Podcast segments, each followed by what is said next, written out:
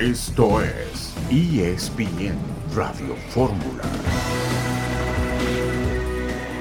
Dolido, avergonzado, de nada sirve todo lo que hemos conseguido en un semestre tan importante y no conseguir el objetivo. Todos lo sabemos lo que significa no poder conseguir algo en esta institución. Pedirle disculpas con respecto a eso porque no logramos el objetivo. De lo que no hemos conseguido, que era campeonar, el responsable soy yo 100%. Para mí particularmente es un fracaso deportivo. En saludarles, bienvenidos a ESPN Radio Fórmula. Escuchábamos al entrenador del América, a Fernando Ortiz, después de la eliminación del líder de la competencia, del que había sido durante todo este torneo el mejor equipo del campeonato. Está fuera el América y vaya, esa es la nota del fin de semana. Será Pachuca contra Toluca quienes disputen la final a visita recíproca durante esta semana.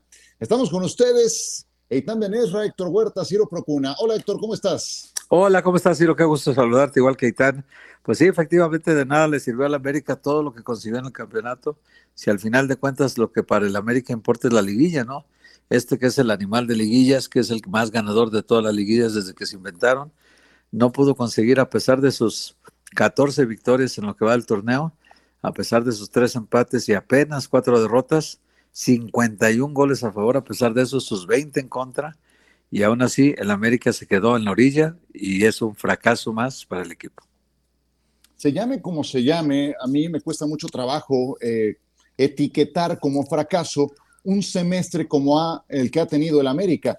Puede llamarse como ustedes me digan, ¿eh? no tiene nada que ver con los controles, pero un equipo que fue tan bueno durante un semestre que ahora se ponga la etiqueta de fracaso, siento que muchas veces en el fútbol mexicano tenemos invertidos los papeles. Son las reglas del juego, así lo entiendo también, Em, y eh, pues eh, haciéndose responsable Fernando Ortiz de lo que ocurrió en este par de juegos que aparentemente borran lo que ocurrió durante cuatro meses de torneo. Eitan, ¿cómo estás? Ya tenemos Serie Mundial, ¿cómo andas? Hola, hola, ¿cómo están? Ciro, Héctor, amigos, muy bien, sí, ya los eh, Phillies en la Nacional, los Astros en la Americana, viene un descanso largo, Van a jugar hasta el próximo viernes, el primero de la Serie Mundial. Platicaremos de eso, de la NFL, así es que mucho que comentar hoy, arrancando semana en ESPN Radio Fórmula. Oye, eh, no, no es de extrañar que hayan quedado fuera los Yankees, pero creo que lo más escandalizante son las formas, ¿no? O sea, que 4-0, Zapatero. Sí, sí, no, no, no, eso, eso no. Aunque los Astros siempre, la verdad es que en todo el año les dieron una buena lección de béisbol a los Yankees, pero igual que ganaran uno o dos, creo que era lo esperado. Eh, y bueno, sí, mucha gente de Nueva York está, está lastimada por el resultado final. Perfecto. ¿Con qué te quedas de lo que viste el fin de semana en NFL? Eh, con las derrotas de Packers y de Bucaneros, Ciro, eh, contra equipos que no pensamos son tan buenos, y Brady y Rogers la están pasando mal. Alguien me recordaba que los campeones Rams en noviembre se fueron cero ganados, tres perdidos. Como eh, para recordarnos cuando a estas alturas del año nos escandalizamos por algunas cosas que pasan eh, y, ver, cómo se pueden eh, invertir los papeles, ¿no? Pero sí, da para preocuparse lo que ocurre tanto con Rodgers como con Tom Brady en sus casos particulares. Y bueno, eh, Héctor, una final entre Pachuca y Toluca, que son dos equipos que en torneos cortos han sido dominantes, han tenido su época de dominio y que ahora les toca disputar el título del fútbol mexicano. Pues son, los dos grandes ganadores de torneos cortos, Ciro. Realmente la estadística nos menciona eso. Eh, Pachuca es su tercera final del grupo Pachuca de manera consecutiva. León Atlas, Pachuca Atlas y ahora Pachuca contra, contra este equipo de Toluca. Eh, ha perdido las dos anteriores el grupo Pachuca, a ver si esta la gana, porque sería un tercer descalabro muy doloroso para ellos, porque tan cerca de la gloria y al final de cuentas no se comparte el éxito, se, queda solamente para un equipo.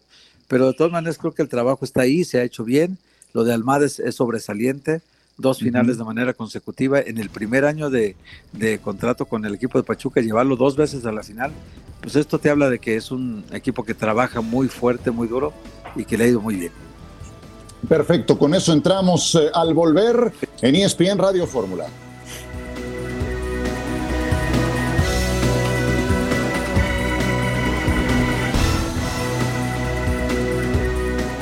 La verdad, si me veis muy jodido con la sensación de que te quedas ahí pudiendo hacer muchísimo más. La ilusión que tenía eh, tanto la afición como nosotros era altísima, era grandísima y bueno, no ganar la, la liga es fracaso, ¿no?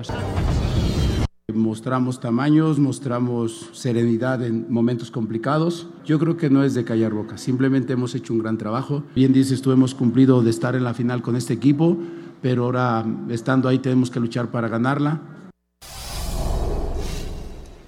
Fidalgo y Ambriz, después de eh, que terminaba el juego de vuelta de su semifinal, eh, fue una situación de centímetros lo que termina impidiendo que el América no gane este partido, la, la anulación del gol sobre el final de ese encuentro, después de que se había desatado toda la pasión contenida, eh, porque habían estado encima con un Toluca que decidió atrincherarse, contragolpear para defender ese gol que le mantenía adelante en la serie, pues se fue auténticamente al pozo cuando el VAR imparte justicia y creo que se ve la utilidad de esta herramienta que bien aplicada eh, puede ser bastante, bastante buena para el fútbol y concretamente para el fútbol mexicano. Yo vuelvo a lo mismo, hoy se le pone la etiqueta de fracaso al América cuando tiene un torneo como el que vimos y muchos otros equipos que apenas ganaron tantos partidos como los que perdieron palomean el torneo por haberse metido a liguilla, por haber de panzazo conseguido alguna otra cosa. Entonces ahí es donde creo que estamos, estamos en un error.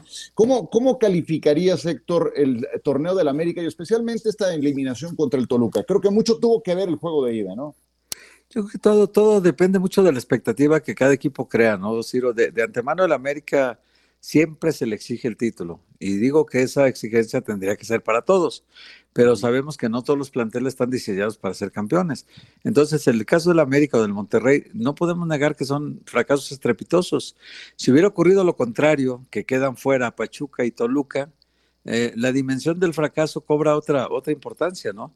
Pero tratándose de dos planteles tan poderosos en banca y en cancha como los del América y del, del Monterrey, sí crea uno que esos que eran los dos grandes favoritos, el uno y el dos de la tabla, eh, pues se quedaron lejos de la expectativa, ¿no? Y hoy califican los lugares 4 y 6 a la final, eh, después de haber hecho grandes torneos, el América tres puntos arriba de Monterrey, 38 contra 35 puntos, pero pues así es la liguilla y eh, está aceptado por todos, son reglas parejas para todos y todos los equipos saben que aunque hagan un gran torneo, si no lo capitalizan, no lo concretan en, en la liguilla, pues de poco sirvió, ¿no? Entonces es el caso del América de Monterrey. De poco sirvió el del América porque, claro, tiene una masa de seguidores más amplia, más grande, más nacional, más internacional. Es el equipo que tiene mayores asistencias en Estados Unidos, por ejemplo, ya superó a Chivas hace buen rato. Y en México, yo creo que también el número de seguidores ya lo superó también a Chivas. Entonces, pues el América, lógicamente, de acuerdo a su estatura, es la exigencia de la gente, ¿no? hoy se habla más de la eliminación del América que del Toluca finalista o de Pachuca finalista. Y, bueno, hoy creo que cabe eh, platicar del tema. Yo honestamente, Eitan, pensé que América lo iba a conseguir, que iba a lograr el boleto a la final después de lo visto en los primeros 90 minutos en el estadio de la Bombonera, porque Toluca había sido muy superior, porque el 3 a 0 estuvo a su alcance y el 2 a 1 sabía a poco para lo dominante que había sido Toluca en ese primer episodio pero al final todos esos goles que cayeron por, cascadas en la serie contra el Puebla, pues les faltó uno contra el Toluca para poderlo lograr.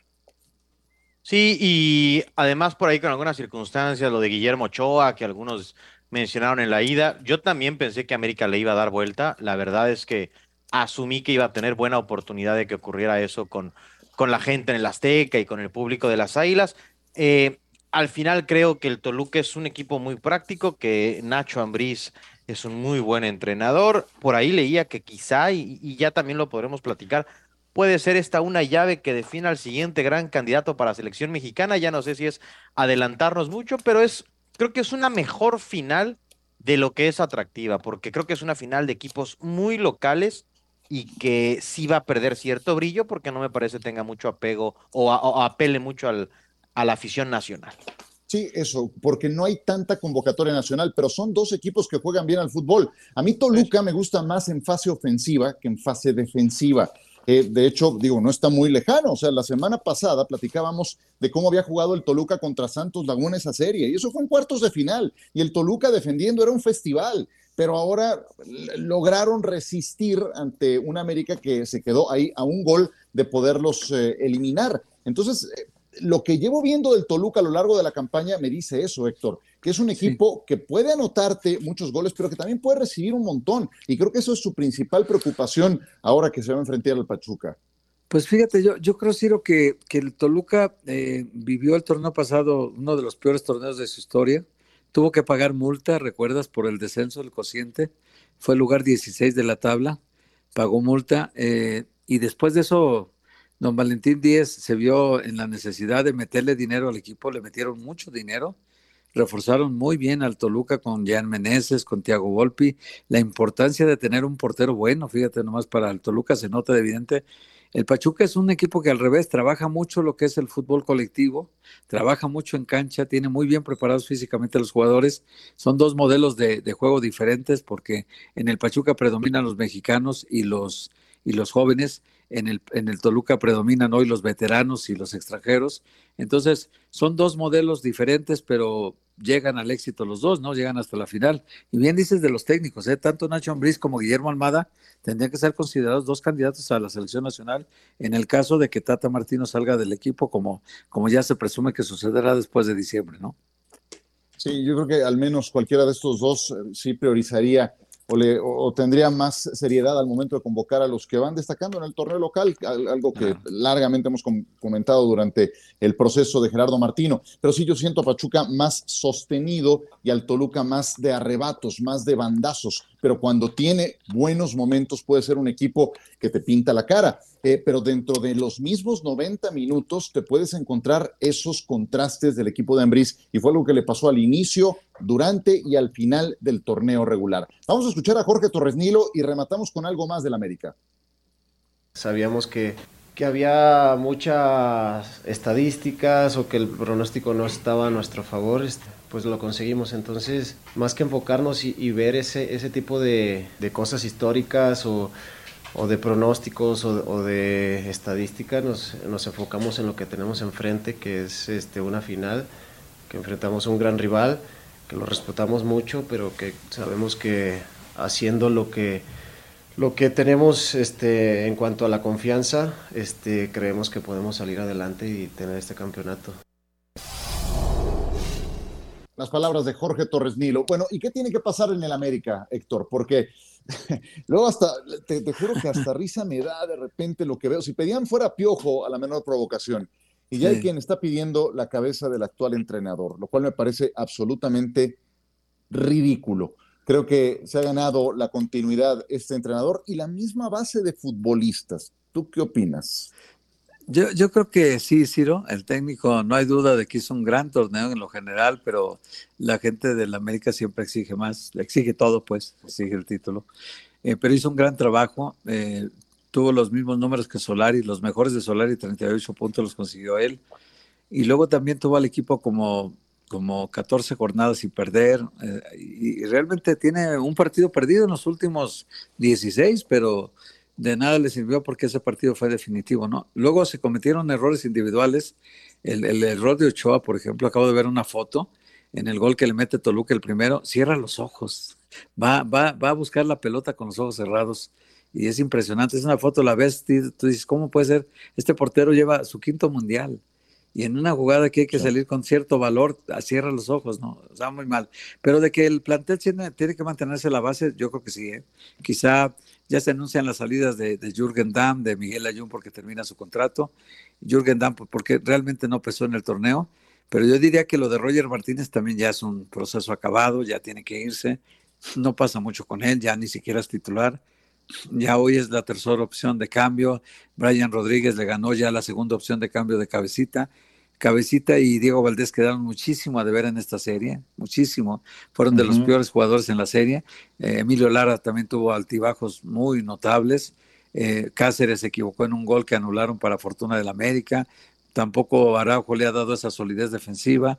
Y, luego Fuentes ya no pesó tampoco en esta serie. En fin, yo creo que el América tuvo muy mala serie, pero, pero la base del plantel yo creo que se tiene que conservar. Sí, Sí, cuando me hablas de Dan, cuando me hablas de la Jun, de algunos de los jugadores que citabas como posibles salidas, pues son cambios cosméticos, no son cambios de fondo.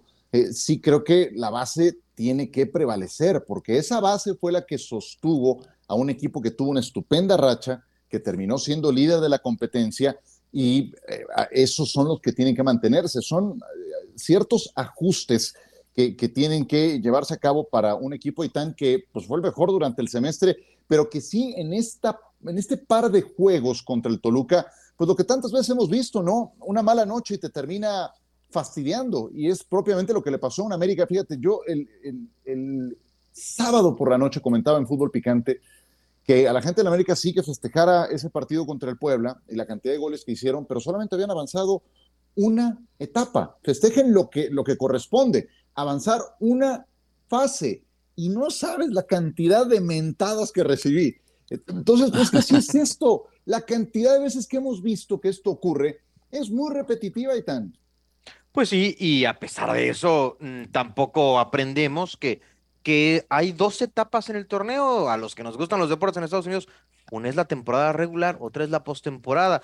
¿Sirve? Bueno, sí sirve porque cierras en casa. Hay que ganar en la postemporada, hay que ganar en la liguilla. Y tal cual, no se acumulan los goles de cuartos de final para semifinales, ni mucho menos. Y, y lo tendrá que reflexionar el América y su gente. Pues Nacho Ambriz eh, termina por victimar al América. Tiene pasado americanista, Nacho Ambriz. Él se abrió la vitrina de trofeos y de una forma yo creo un poco intempestiva y hasta injusta lo terminaron despidiendo. Ahora va por otro título de campeón. Contra el Pachuca, hablamos de los Tuzos al volver.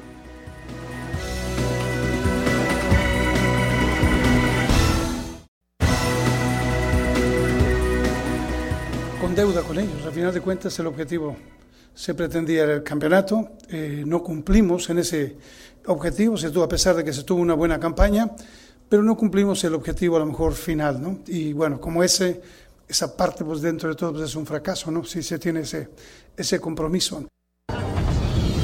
Vamos a poner todo lo que tengamos por lograr el objetivo. Toluca seguramente pensará lo mismo que nosotros, en lograr el objetivo. Así que como siempre digo cuando converso con los entrenadores rivales, que gane el mejor, y bueno, nosotros tenemos muchos deseos, ¿no? tenemos mucha confianza en lo que estamos haciendo, nos queda un paso muy importante todavía.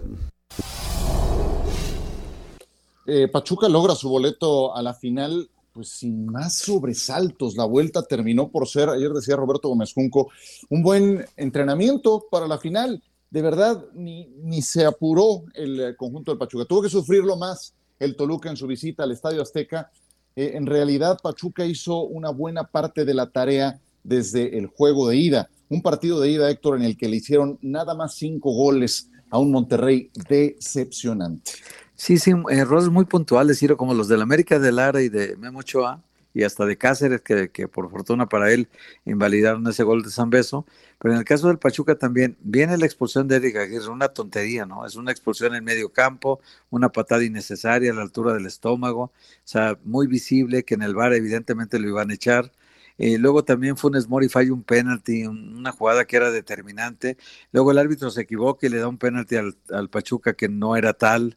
Y, ya después de eso se desencadena una goleada de 5-2, eh, entonces era muy difícil ya para Monterrey.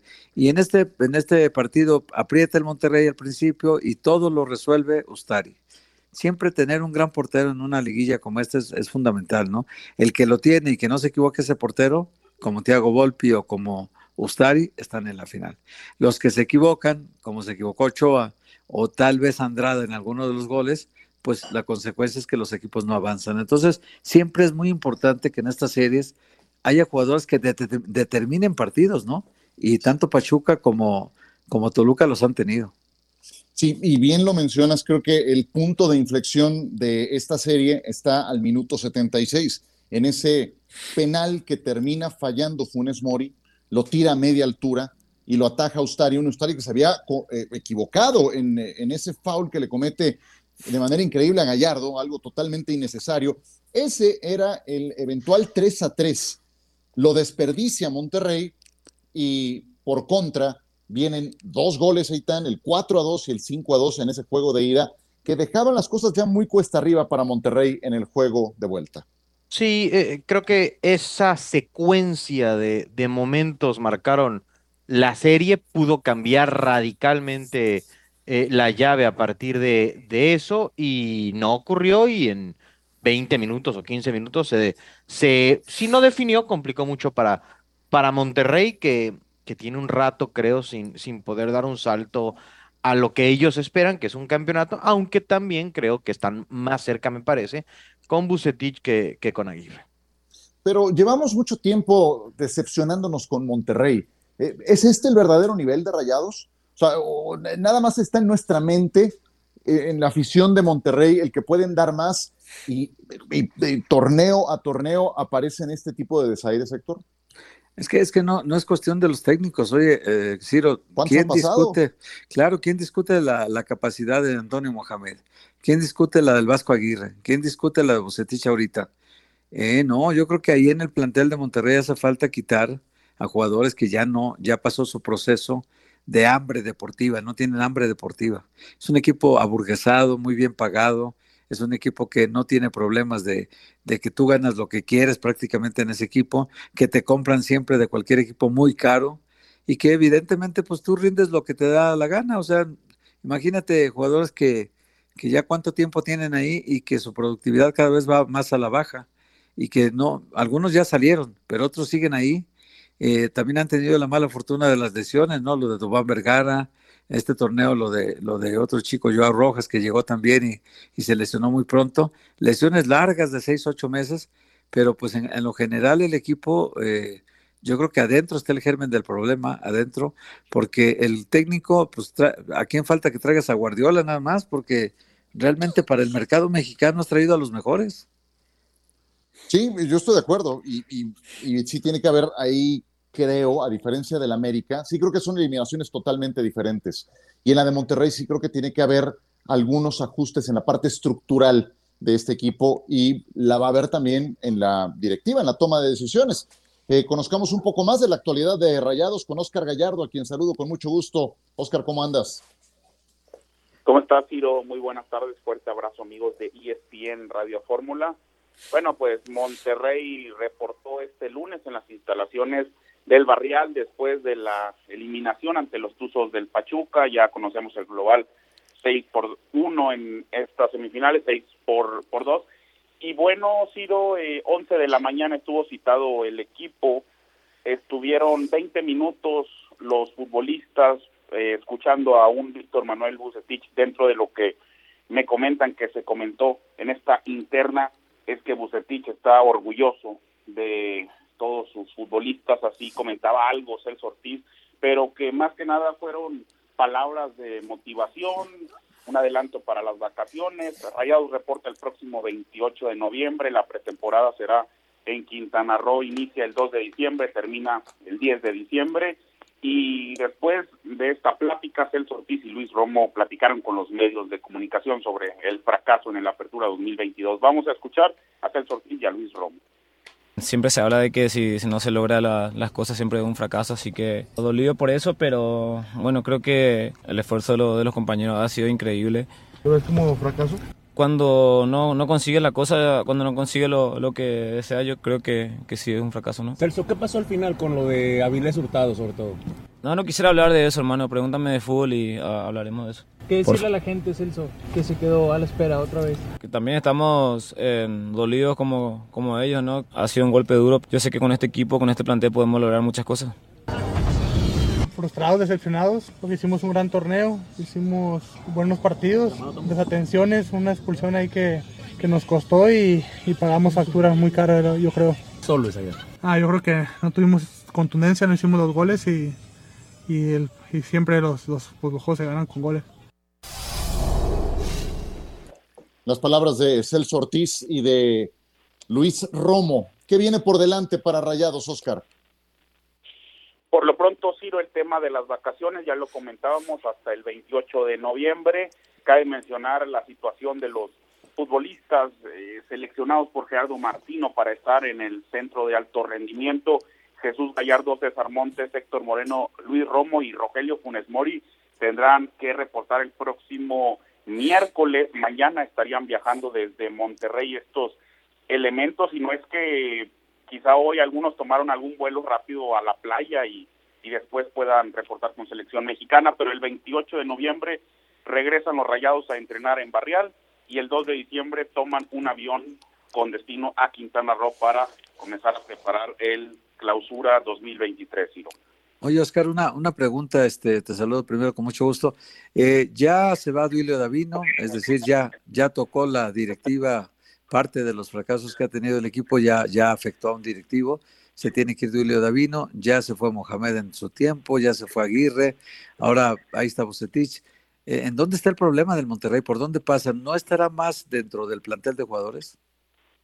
¿Cómo estás, Héctor? Qué gusto me da saludarte. Bueno, pues se hablan de muchos cambios para esta institución regiomontana.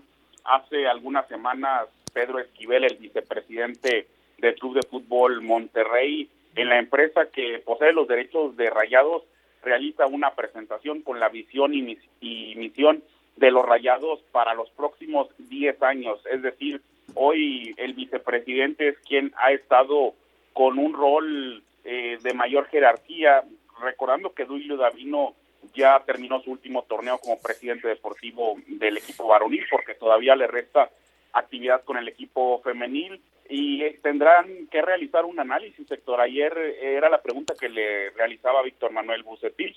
Bucetich tiene un año más de contrato, pero en la interna se maneja la posibilidad de que Bucetich sea tomado en cuenta hasta el próximo verano y no hasta el próximo diciembre, entonces eh, diciembre de 2023 son algunos cambios que ya vendrán con el nuevo presidente deportivo.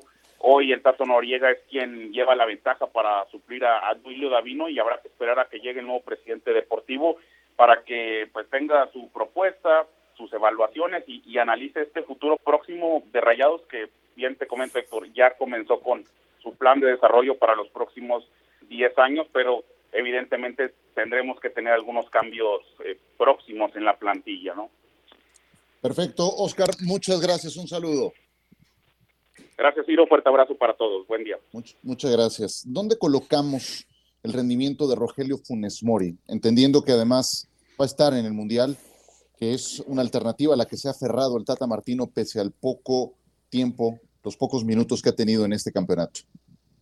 Héctor. Pues, imagínate nada más, Ciro, que vemos a Funes Mori fallar ayer de cara al portero con un tirito muy tibio una oportunidad de gol clarísima, no, no con la determinación que disparó Henry Martín cuando metió el gol que le anularon después, sino con una tibieza que dice uno, este es el centro delantero de la selección mexicana en caso de que Raúl Jiménez no esté listo. Este es. Y luego ves en España Lewandowski, que está rompiéndola con el Barcelona, que líder de goleo en España, que perfila para ser el pichichi de este torneo. Y dices, ah, caray, cómo nos va a ir contra Polonia, ¿no? Porque con Funes Mori nosotros y ellos con Lewandowski, pues, no sé qué panorama nos espera en a México, ¿no? ¿Algo del tema, Itán?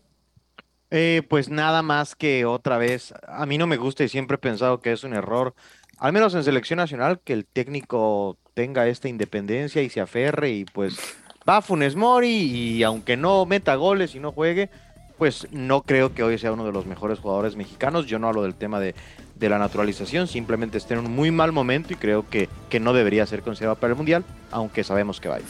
Sí, yo estoy, estoy también con eso. Más allá del pasaporte, por rendimiento, hoy no es una opción confiable.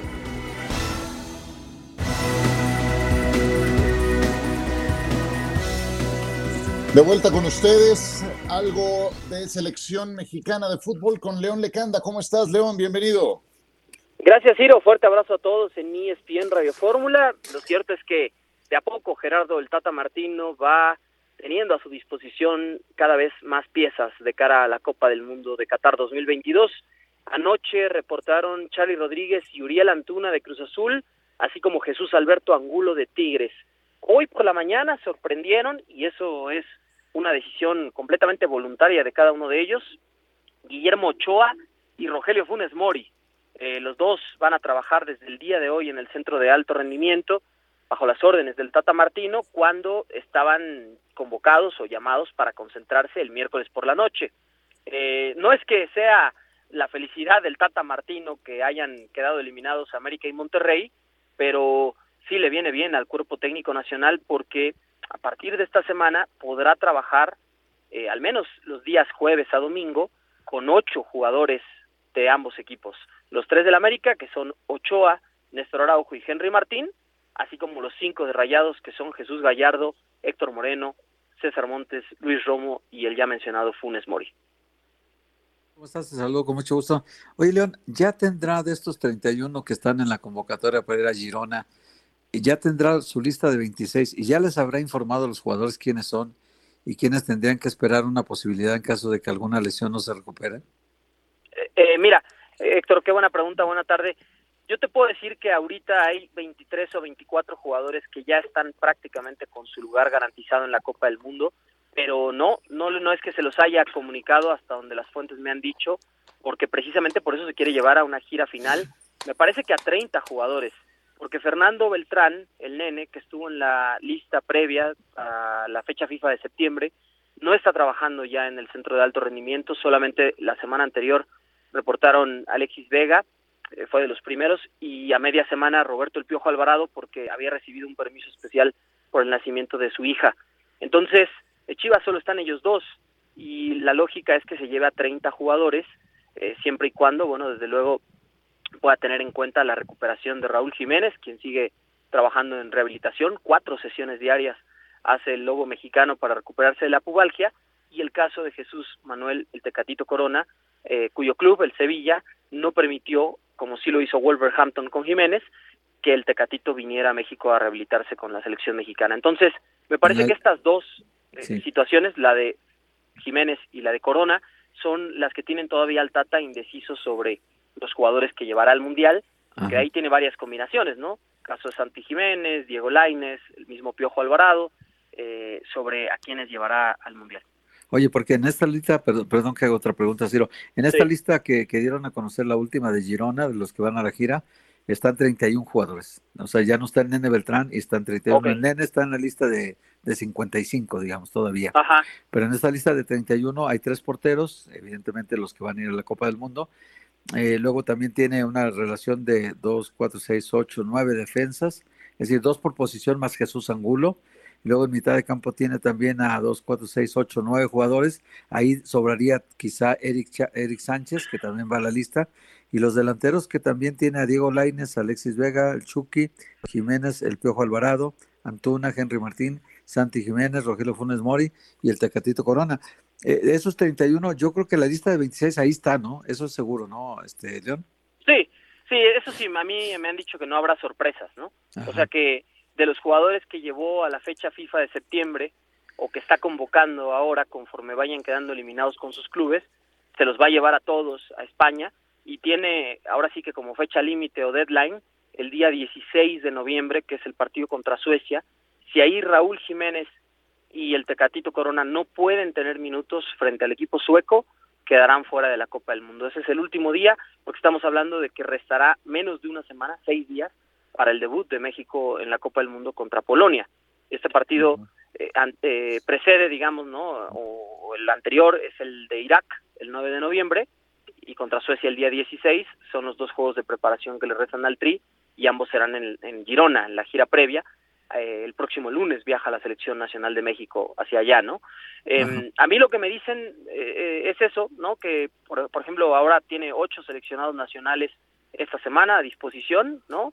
Bueno, quitando los tres de ayer, que son Antuna, Rodríguez y, Angulo, eh, ya hoy Funes Mori y Ochoa, el próximo miércoles seis más, que son los dos de América y los cuatro de Monterrey que quedan, que ya los mencionamos, y después el lunes siguiente, ya sea con el título del Apertura 2022 o el subcampeonato, ahí reportarían eh, Kevin Álvarez, Luis Chávez y Eric Sánchez, aunque me dicen que lo de Eric está en el aire todavía, ¿eh? entonces, pues sí, entre estos 30, 31 jugadores va a elegir a los 26, eso sí es, está clarísimo. León, muchas gracias, un saludo. Un saludo, muy buena tarde, hasta luego. Gracias a León Lecanda. Hablamos de fútbol americano, está ya con nosotros John Sutcliffe. Ya al principio del programa, y tan destacabas como lo más importante de esta jornada, la caída de Tom Brady y también de Aaron Rodgers, ambos con marca de tres ganados y cuatro perdidos. Yo pongo por delante la victoria de Kansas City, 44-23 ante San Francisco, porque Patrick Mahomes lanzó para más de 400 yardas, tres pases de anotación en San Francisco contra una de las mejores defensivas. Le hago la misma pregunta a John Sutcliffe antes de hablar de Monday Night Football. John, ¿cómo estás? Te mando un abrazo. Hola, mi Ciro. Eh, un fuerte abrazo de Gillette Stadium. Había una tormenta eléctrica, pero bueno, ya parece ser que todo vuelve a la normalidad. Yo creo que hay...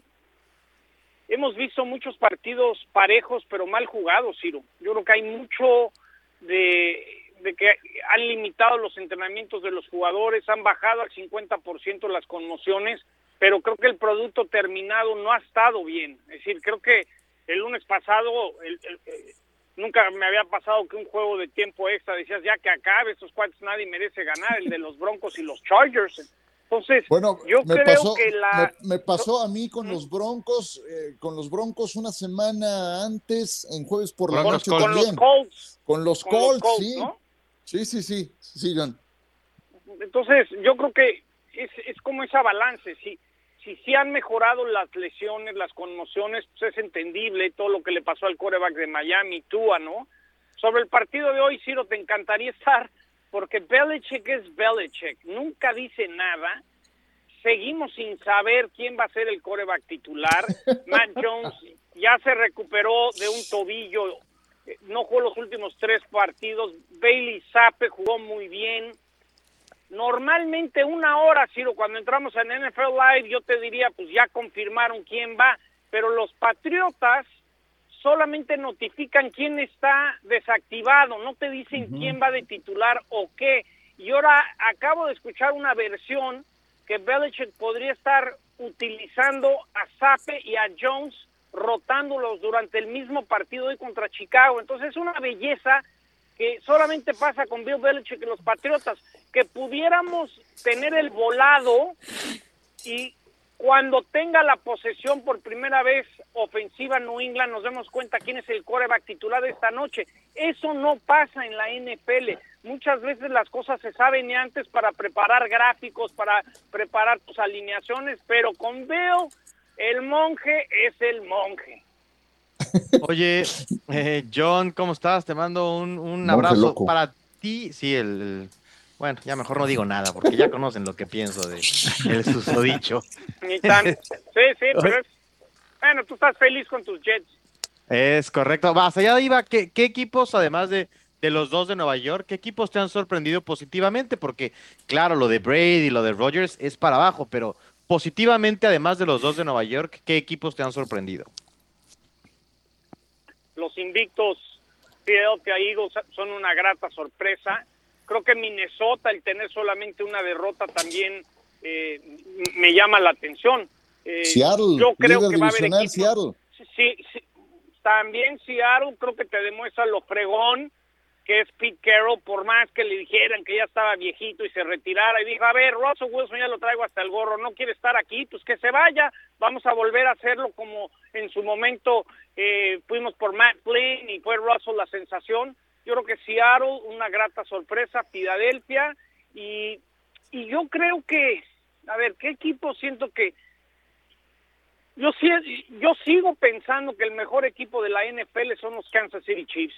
Yo creo que los Chiefs a la hora de la hora le van a poner en la modera a quien sea. Creo que Tampa Bay va a regresar, creo que Tampa mejorará su línea ofensiva. Yo creo que yo creo que Tampa y Green Bay son dos equipos que van a acabar regresando porque hay mucha mediocridad en estos momentos en la NFL. Pero la gran, gran sorpresa pues tienen que ser los invictos Águilas de Filadelfia.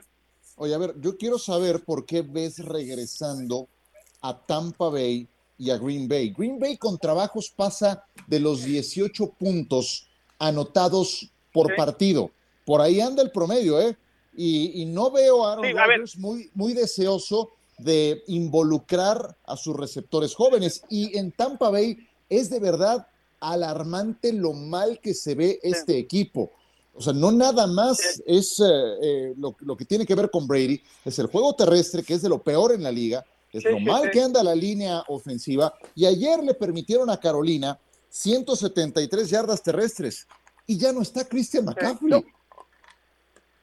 Yo, yo creo que, que Tampa va a mejorar su línea ofensiva, las lesiones de los receptores lo van a dar, y aparte en esa división, Ciro, no estoy diciendo que Tampa va a ganar el Super Bowl, pero No, en no. esa división, pu- pues ni Nuevo Orleans anda muy bien, Atlanta como que quiere mejorar, Carolina es un desastre, aunque ganó ayer, es decir, yo veo a Tampa mejorando, lo que me gustó que dijo Aaron Rodgers, bueno, vamos a ver el domingo a ver si todo esto nos sirve para demostrar quiénes somos, porque vamos a ir a un Sunday night muy complicado que te va a tocar transmitir desde Buffalo los Bills contra los Packers. Creo que estos dos equipos hay tiempo, no estamos en diciembre, van a regresar. Otro equipo que creo que va a ser muy peligroso porque tuvieron cuatro titulares nuevos en la línea ofensiva y poco a poco ahí van arreglando el tema, son los bengalíes de Cincinnati. Creo que Cincinnati es otro equipo que le hacía falta trabajar las repeticiones, porque algo que también está pasando en la NFL es, ok, hay lesiones, le ocurrió a Garapolo,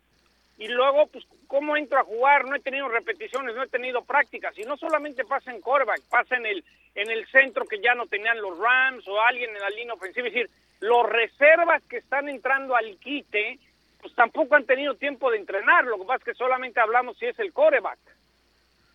Oye, John, una pregunta, yo no, no soy, ya ves que no soy tan experto como ustedes, pero te quería preguntar el caso de Filadelfia, que lleva seis ganados y cero perdidos, es el único equipo de la NFL que no ha perdido, y además se combina con que en, el, en la MLS su equipo, el, el Filadelfia, ya está en la final de conferencia eh, se va a enfrentar a Nueva York y pues, seguramente en la ciudad de Filadelfia hay un ambiente festivo ahorita porque eh, andan muy bien sus representativos tanto de, fútbol americano como de, soccer, ¿no? Entonces, háblanos un poquito de este equipo, ¿no? De Águilas. Y, tienen una calentura por los deportes, sí.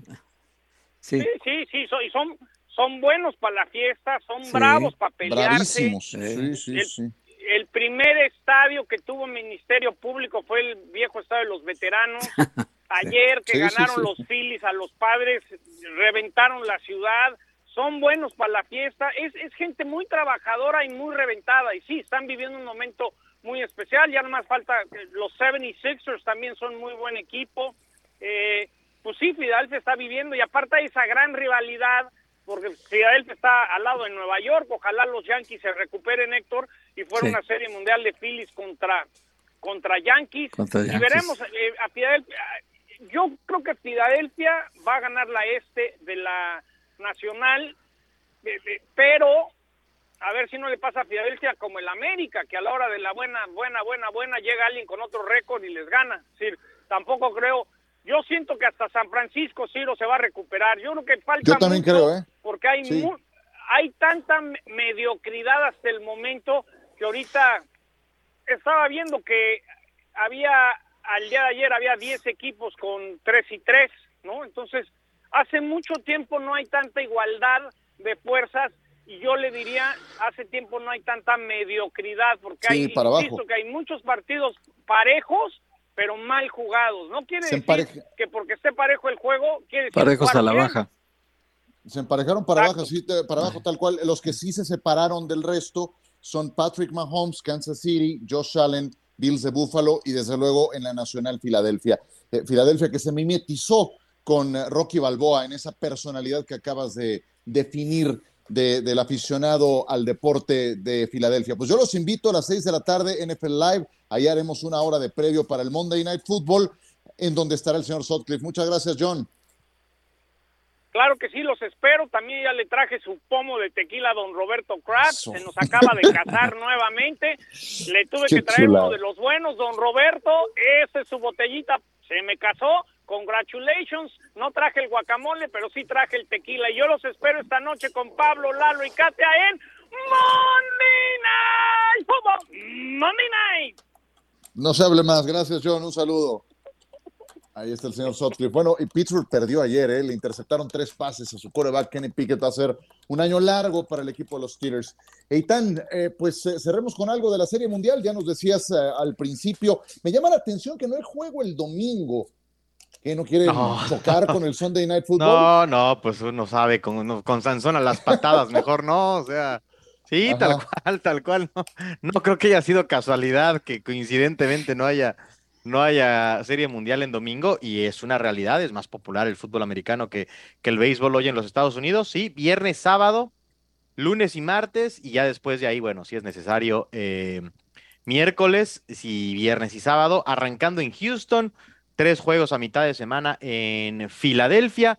Son sólidos favoritos los Astros, son el mejor equipo de las grandes ligas le pasaron por encima a los, a los Yankees, pobres Yankees, creo que andaban medio acomodándose en la serie por el campeonato y iban perdiendo tres juegos a cero.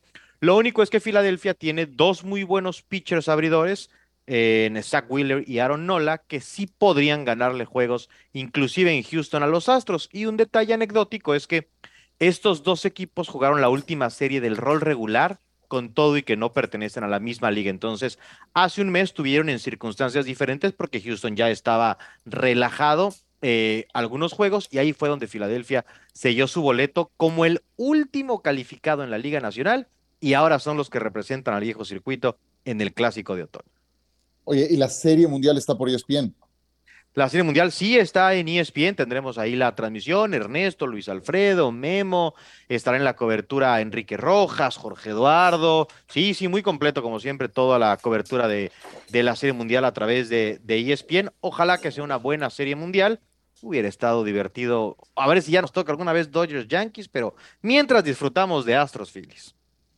Perfecto, muy bien, pues eh, ya casi nos vamos, Héctor, algo con lo que quieras terminar. No, pues eh, esto que, que está, eh, la fiesta en Filadelfia es tan grande, pues con el béisbol, con el fútbol americano, con el soccer, pues están ahorita teniendo un espectáculo en todos lados, ¿no? Por supuesto, y ha sido un espectáculo estar con ustedes. Gracias Héctor, gracias Eitan. Gracias. Les mando un abrazo a la distancia y nos saludamos mañana en ESPN Radio Fórmula. Quédense, Grupo Fórmula.